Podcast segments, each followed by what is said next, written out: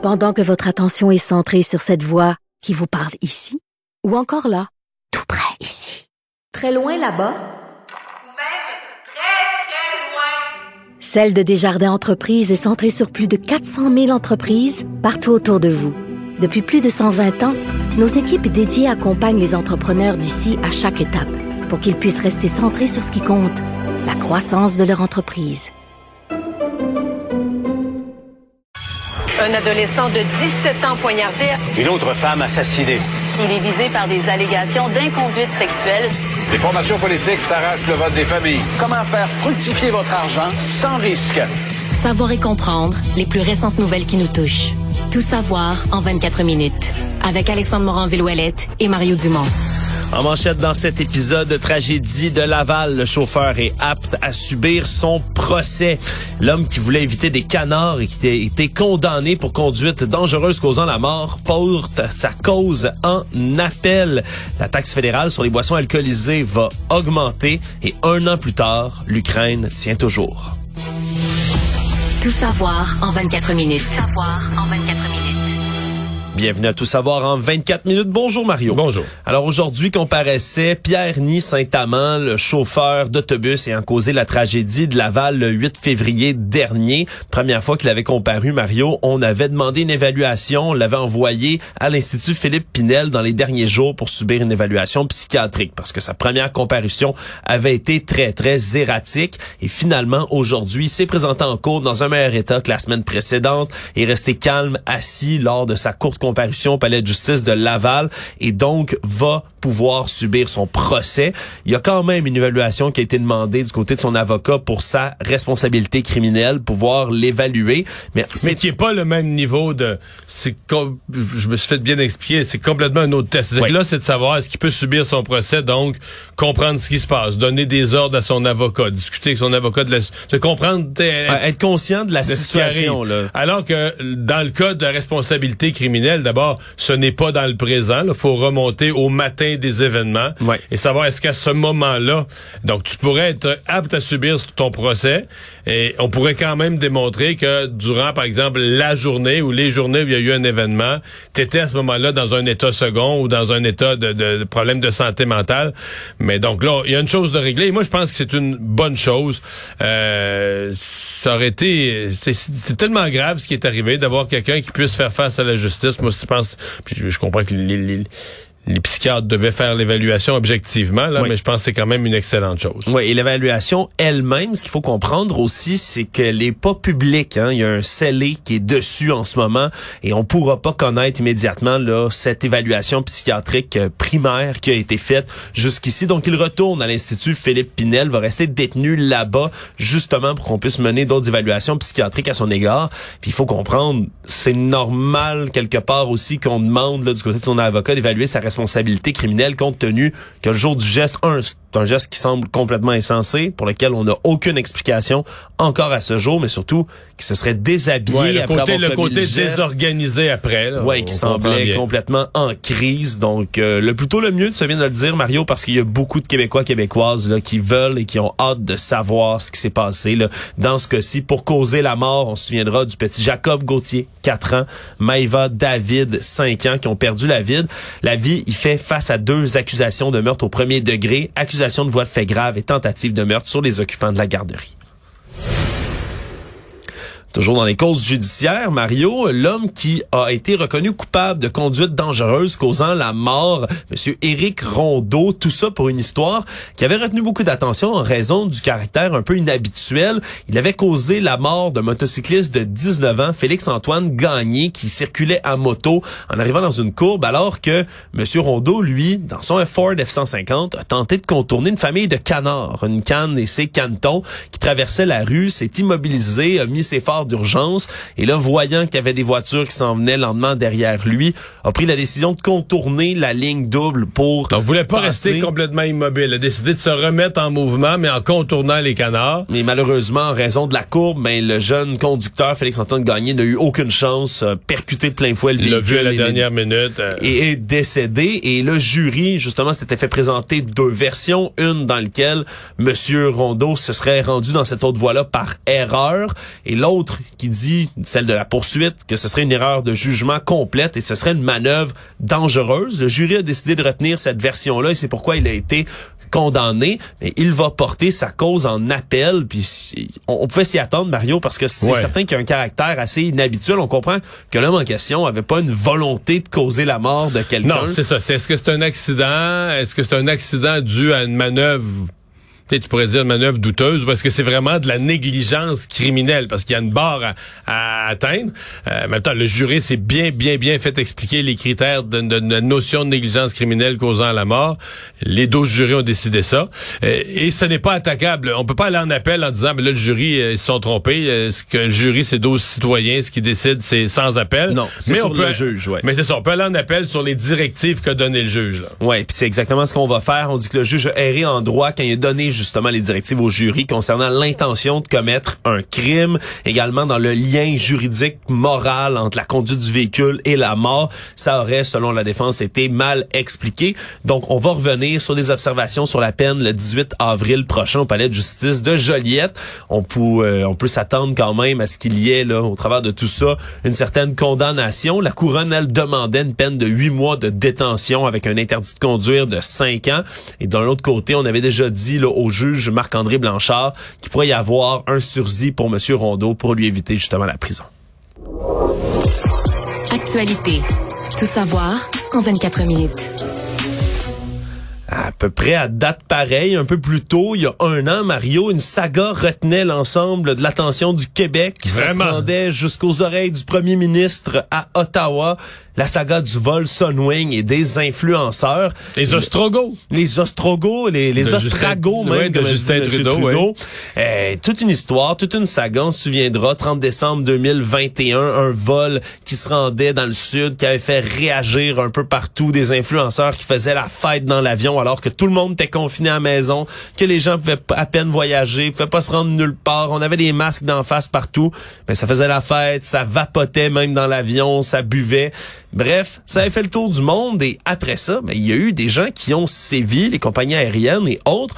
Mais ce qu'on apprend, c'est qu'il y a encore des gens qui faisaient partie de ce vol-là, qui sont encore bannis de certains vols canadiens, Mario. incluant des gens qui n'ont pas été sanctionnés, donc qui n'ont pas reçu d'amende pour euh, non-respect des règles sanitaires ou pour avoir vapoté. Des gens qui ont eu aucune sanction. Là, eux, ils, ils étaient présents dans le vol, mais ils n'ont pas commis un décomportement qui a été pénalisé. Il y avait 154 passagers dans l'avion, 154 voyageurs. Il y en a 37 qui ont été blâmés là-dedans pour les mesures sanitaires à l'époque. 42 contraventions, 59 500 en tout et partout.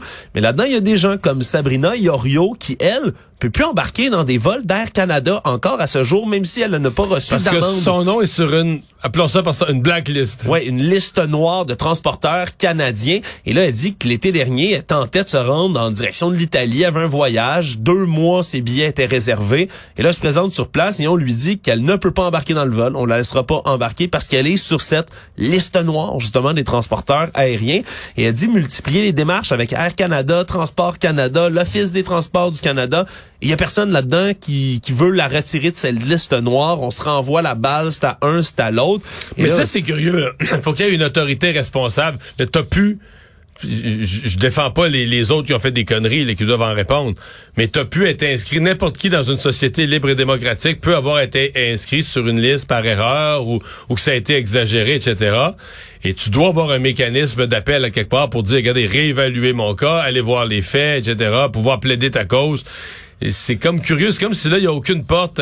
Euh, tout le monde se renvoie la balle. Est-ce que c'est la compagnie aérienne? Est-ce que c'est, c'est ça semble pas être le gouvernement? Ça semble pas être l'Office des transports? Ouais, et là il y a d'autres passagers qui ont confié à nos collègues aussi euh, sous le sous le couvert de l'anonymat que eux aussi ont des problèmes, se font ref- refuser l'accès sur certaines vols. Il y a le cas entre autres d'un de quelqu'un qui doit se rendre lui jusqu'aux États-Unis pour prendre l'avion pour aller avec les transporteurs américains. Donc on va se rendre à des endroits comme Plattsburgh ou autres aux États-Unis pour là ensuite pouvoir prendre un avion pour se rendre quelque part. D'autres qui témoignent que pour leur travail, ils ont besoin de voyager puis que c'est presque impossible maintenant de trouver un vol. Et James William Awad, on se souviendra, c'est ce- cet homme euh, assez excentrique qui avait créé toute cette euh, cette aventure là, qui avait engagé Lui, le vol et voyage tout. encore? Mais lui assure avoir retrouvé le droit de voler à l'exception d'Air Canada. Il dit que les autres aussi ont pu reprendre là le vol. Puis c'est euh, sans donner d'autres précisions qu'il a confié tout ça à nos collègues. Mais c'est quand même spécial parce que Transport Canada aussi refuse de rendre public les conclusions de l'enquête qui a lieu sur ce vol-là parce qu'on dit en ce moment qu'il y a quelques sanctions qui font l'objet de requêtes au tribunal d'appel. Donc on peut pas révéler quoi que ce soit pour l'instant. Mais quand même, on voit que même un an après les poussières, Mario, ça continue de faire jaser cette Alors, saga. c'est une saga qui est une saga qui arrête pas de générer de l'intérêt. Santé Canada a affirmé qu'environ 1000, qu'il y a 15 000 personnes, 15 000 personnes sont décédées de manière prématurée par année à peu près lorsqu'ils sont liés à l'exposition de pollution dans l'air et des particules fines, comme ça qui pourraient être plus meurtrières qu'on le pensait selon ces dernières études, même que ça pourrait être plus meurtrier que la COVID, Mario, les particules de pollution dans l'air. On dit qu'au Québec, c'est 4000 personnes qui décèdent prématurément chaque année en raison de cette pollution. Mais on meurt de quoi quand on meurt de la pollution dans l'air? Euh, de l'asthme aigu, des problèmes pulmonaires? euh, ouais, des ça puis des maladies cardiovasculaires qui vont commencer à être plus élevées. Là. On dit quand tout est partout là, c'est des problèmes cardiaques, des problèmes respiratoires qui viennent être aggravés puis que le tiers des maladies cardiovasculaires seraient aggravées en raison des polluants atmosphériques. Donc on dit c'est pas ça directement qui va vous tuer, mais ça va accélérer beaucoup votre décès parce que ça va aggraver ces maladies-là un point tel où vous n'êtes pas récupérable. Et le problème, c'est que des particules fines, comme ça on appelle ça des PM 2.5, c'est des aérosols en suspension dans l'air. Il y a pas vraiment moyen de s'en prémunir. Puis c'est pas le, le concept que c'est pas vivre dans le smog à longueur d'année qui va vous causer des problèmes de santé. C'est vraiment parce qu'on finit par être exposé jour après jour après jour. On parle donc d'une exposition chronique qui va chaque année, à très petite concentration, finir par s'accumuler et causer des décès beaucoup plus rapidement que d'habitude. Et là, quand on dit ben, 4000 personnes qui décèdent prématurément chaque année au Québec, si on compare, par exemple, en 2021, la COVID a tué 3800 personnes. Donc, on comprend que Ouais. c'est beaucoup là, de Mais morts c'est juste de comprendre. Parce que, parce que tu sais, quelque part, on mange de plus en plus mal, selon ce qu'on lit ou qu'on entend. On mange de plus en plus mal, on respire un air vicié, on boit de l'eau empoisonnée, mais on vit de plus en plus vieux. C'est les progrès de la science, c'est Oui, médical. On s'entend qu'ils vont nous, nous maintenir en vie malgré tout ça. Mais c'est certain que c'est quand même, on, on fait le saut quand, quand on lit Ouais. tout ça, surtout qu'il y a Mais on peut pas vraiment s'en s'en prémunir, là. Ouais, contrairement à la nourriture, Mario, c'est c'est plus facile d'arrêter de manger des Big Mac et de commencer à manger des salades À moins que de s'en aller aller sur un radeau dans le milieu de l'océan Atlantique, là, l'air est plus pur. Ouais, puis surtout qu'on convient même du côté des spécialistes que la qualité de l'air au Canada, au Québec est vraiment meilleure qu'à d'autres endroits dans le monde, même si la plus- même si ça peut arriver c'est des mieux qu'en de- Inde ou en Chine. Je suis pas mal convaincu que oui aussi, Mario. Ces PM 2.5 euh, là, ces petites particules, c'est généré entre autres par le chauffage au bois à 43% l'industrie 39 et le transport seulement à 16% Tout savoir en 24 minutes. Il y a quatre propriétés qui vaudraient un peu plus de 2,5 millions de dollars au total qui ont été bloquées par le tribunal en vue d'une éventuelle saisie qui pourrait survenir. Tout ça dans les suites, dans la foulée d'une frappe policière historique qui visait des trafiquants de GHB, Mario. On est habitué peut-être de voir des trafiquants de cocaïne, hein, autrefois de GHB, cannabis. c'est la, la drogue du viol, là? La GHB, exactement, c'est la drogue du viol, mais il faut comprendre, Il y Mario. a des que- gens qui ont ça en quantité pour devenir millionnaire. euh, oui, parce que c'est quelque chose qui est consommé récréativement, Mario, la drogue du viol. Il y a, il y a des gens, puis j'ai j'ai déjà même assisté à ça là, dans un bar, des personnes qui vont s'en mettre dans leur bière, par exemple, ou dans leur consommation. À eux-mêmes. À eux-mêmes, en petite quantité, évidemment pas... Pas avec- assez pour devenir inconscient, là. non, pas assez, c'est pas l'intention effectivement, mais ça donne une espèce, ça décuple les effets de l'alcool, dit-on. Euh, tu en mettrais quelques gouttes, puis là tu bois une bière, t'as l'impression d'en boire 12 d'un coup. là. C'est ça l'effet que c'est censé représenter à peu près. Donc il y a un marché pour ça, mais on a fait des frappes dans les dernières semaines massive frappe policière historique. On dit que ces trois hommes-là qui ont été épinglés, Sébastien Turcotte, Jean-Philippe Robitaille et Éric Matt, avaient là, entre 2014 et 2022 produit là, une quantité astronomique de doses uniques de GHB. Valeur de revente, Mario, la fourchette est large, là, mais entre 280 millions et 860 millions de dollars. Là, presque un Et milliard les gars de avaient des dollars. maisons de 2 millions. Il y avait des, ils habitaient des maisons de 2 millions et demi et plus. en tout et partout, oui, c'est des propriétés qui, dit-on, là, maintenant, c'est pour ça qu'on les gèle de par le tribunal. Ce que ça fait maintenant, c'est qu'ils peuvent plus être vendus, peuvent pas être hypothéqués, on peut pas diminuer la valeur du côté des propriétaires et éventuellement, ce qu'on pourrait faire, c'est saisir ni plus ni moins que ces maisons-là par le tribunal parce que ça pourrait être des produits de la criminalité, justement, Mario. On aurait pu être payé avec... Alex. on, on s'en doute, on s'entend. Alex, c'est ça, c'est le, gars d'une maison d'une coupe de millions, là, puis il est pas trop vieux. T'as fait de quoi pour payer ça, toi, là? Mais c'est drôle parce que dans le cas d'Éric Matt, par exemple, ben il y a une maison à Terrebonne qu'il avait qui est enregistrée au nom de sa conjointe et de sa mère. C'était pas lui qui les Ok. avait, mais chaque mois, il transférait de l'argent dans le compte de sa conjointe et de sa mère pour payer le loyer. Donc c'était pas le loyer, l'hypothèque plutôt. Donc euh, on peut comprendre que c'était quand même lui qui payait au travers de tout ça. Et ce qu'on dit, c'est que leur train de vie, évidemment, concorde pas avec les revenus qui ont été déclarés du tout. Oh. Et là, c'est quand même pas mal d'accusations qui tombent sur ces trois sûr, quand hommes-là. t'as une maison de 2 millions, tu déclares, tu déclares 30 000 le revenu Québec, ça peut soulever des soupçons. C'est sûr que ça peut mettre la puce à l'oreille des enquêteurs, Mario. Et là, c'est des accusations de gangstérisme, production, possession, transport et trafic de stupéfiants qui vont leur tomber dessus. Donc voilà une saisie massive de GHB. Le ministère de l'Environnement a dû mettre une injonction euh, pour travaux illégaux dans des milieux humides, mais pas n'importe quel type d'entreprise, Mario. C'est le club naturiste Adam et Ève qui est visé dans le cadre de cette intervention du ministère de l'Environnement. C'est Chantal Gilles qui est le propriétaire du camping de Nudis, donc qui est situé à Saint-Brigitte, Sainte-Brigitte-des-Sceaux, dans le centre du Québec. Et eux, semble-t-il, se foutent des règlements du ministère de l'Environnement, ont entrepris des travaux d'excavation majeurs dans plusieurs endroits qui sont des milieux humides. Et ils ont absolument pas l'autorisation. Dans cet endroit-là, ils ont fait une grave atteinte à la végétation, la faune, les sols. Dans ces endroits-là, ont fait un chemin de 3,2 km, des fossés de drainage, ont remblayé partiellement un étang. Et là, en 2015, on a reçu une première sanction, contravention de 5 000 Il y avait une enquête qui était ouverte par la suite, condamné à payer 80 000 en amende puis en frais de justice en juillet dernier. Il y a une deuxième enquête qui est encore en cours sur eux.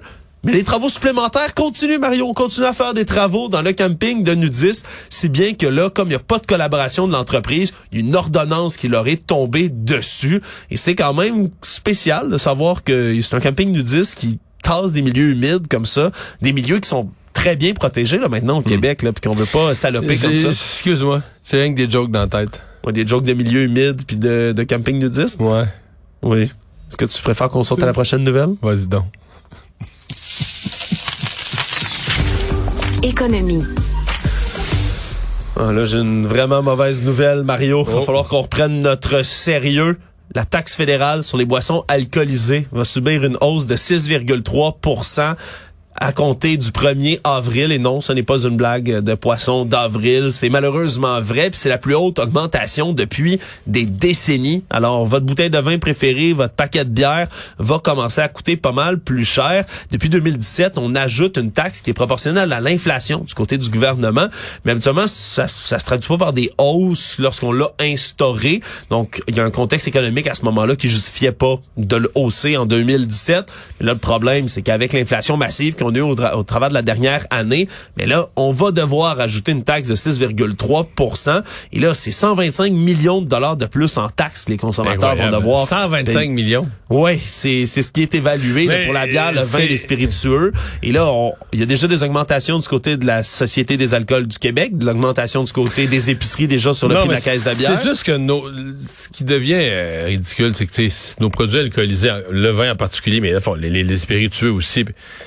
C'est ça ju- coûte cher. Non, mais c'est juste des taxes. C'est ça. Ma, ma fille est en Europe présentement, puis elle, elle peut pas croire là. Tu, tu vas m'en parler, Mario? Je commence, je Non, non, commence à me fâcher, hein, parce que... Elle, elle laisse à l'épicerie, parce qu'elle elle est pas habituée, c'est la plus jeune. Elle Voyons, une bouteille de vin, euh, 2,50 euros.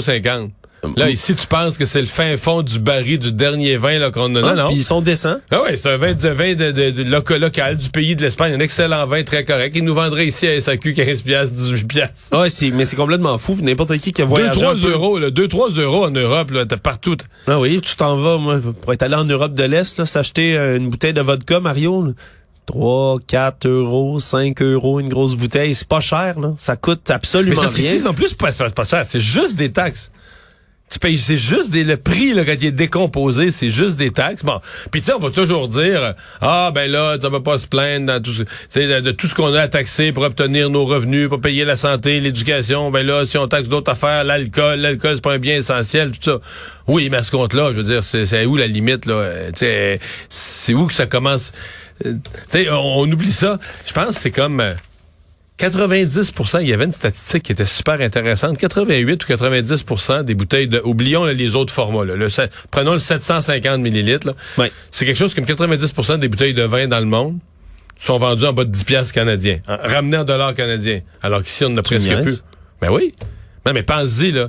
Toute l'Italie, toute l'Espagne. Tu sais, les grands vins, c'est une minorité, là, mais tous les petits vins de pays, mais des vins bien corrects, là. Mais euh, en Grèce, en Espagne, les vins locaux, là. Moi, je suis choqué en ce 2, moment. 3, Mario. 4, 5, 6 euros, c'est ça le prix, là?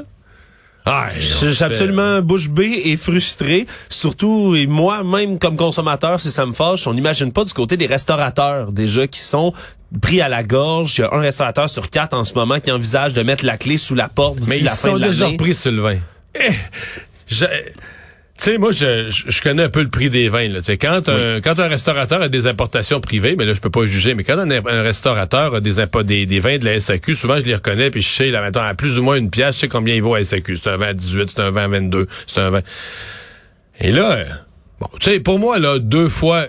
Tu vas dans un restaurant correct à Montréal, je sais que les loyers, deux et demi, trois fois la SAQ, c'est cher, mais Ouais, ça, mais on- quand on tu comprend. dépasses trois fois la SAQ, là, euh, moi je fais de l'urticaire. Mettons là, que le vin est 18 à SAQ, puis tu le vends. tu- déjà le vendre 54 là, au restaurant, c'est comme aïe aïe, hey. Ouais, puis c'est plus facile d'en passer une petite vite à moi, par exemple, mais à toi, quand tu le connais. Ben non, mais là, je veux dire, c'est rendu, ben, t'es rendu à plus que trois fois la SAQ. Je suis allé à une place, là, je suis allé à un restaurant, c'était comme quatre fois la SAQ et plus. Ça pitié. Peut-être t'as beau leur te refaire toute l'histoire. Oui, les restaurateurs, ils l'ont pas eu facile, la pandémie, il faut qu'ils se refassent. À un moment donné, là, t'entends le bruit du siphon dans tes poches, là. Ouais, puis ça c'est difficile au moins parlant de la SAQ. Mario, bonne nouvelle. Oui. C'est la fin des contenants à usage unique utilisés dans les festivals par la SAQ dès juin prochain. Il y a, ça, on dit que c'est à peu près 400 000 verres des bistrots SAQ éphémères qui est employés Les petits dans les en festivals. plastique. Absolument, les petits verres en plastique quand on fait des dégustations ou qu'on le donnait parce qu'il y a des kiosques SAQ. Dorénavant, chacun aura sa paille, puis on le prendra à même la bouteille. Non, non, on va prendre des verres réutilisables en plastique Ah, ah, comme c'est ah. donné souvent. Là, tu, comme, tu payes 2 dollars, puis t'as ton verre, puis c'est pratique. Pour avoir fait des festivals, Mario, tu gardes ton verre toute la journée. J'en ai fait le plein comme ça. Ben, un vrai verre. La SAQ a des vrais petits verres en vitre, là. Mais... Ben oui, voilà. Donc ben, en vite, c'est un peu ah plus oui, risqué ça, c'est dangereux de hein. se couper, ouais. Oui, oui, ça se des peut. fois, il y a des gens qui viennent chaud euh, à goûter des Ça vins. arrive des fois Ouais, hein, dans les festivals. ben, ouais. un Dommage collatéral. Le monde.